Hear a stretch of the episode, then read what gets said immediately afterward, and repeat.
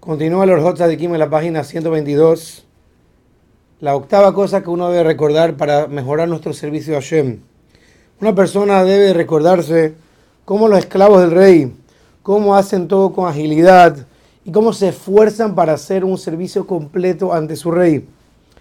Y si los, los esclavos del rey tienen que hacer una acción para el honor del rey, que necesitan invertir en esa acción sabiduría o consejos, sacan todo de su corazón, se desocupan totalmente de cualquier tipo de ocupación y solamente ponen su pensamiento y su sabiduría para hacer aquello que el rey les pidió que hagan, con inteligencia, con entendimiento, con todo el corazón para hacerlo de la mejor manera.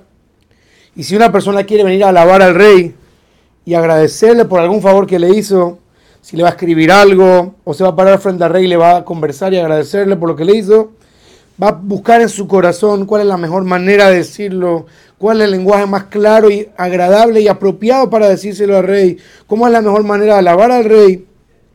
Cuanto más y más, dice los Rota de Kim, cuando nos paramos delante del rey de los reyes, Akadosh Barujú, que la persona tiene que poner toda su intención en el servicio de Hashem para cumplirlo como dice la Alajá y de la mejor manera, la manera más bella posible. Y en realidad, dice los Rota de Kim, nuestro servicio a Hashem se, divide en tres puntos.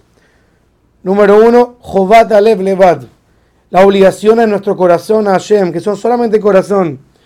Significa que en el momento que la persona va a servir a Hashem de su corazón nada más, tiene que unificar su pensamiento, sacar todos los otros pensamientos del corazón para poder servir verdaderamente a Hashem. El segundo Abodat Hashem es cuando tenemos que usar nuestro corazón junto con nuestro cuerpo.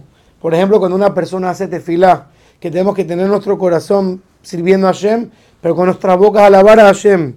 Tenemos que poner toda la cabana, toda la concentración para que podamos de verdad decir las palabras correctas y tener los pensamientos correctos, porque estamos parados delante de Hashem.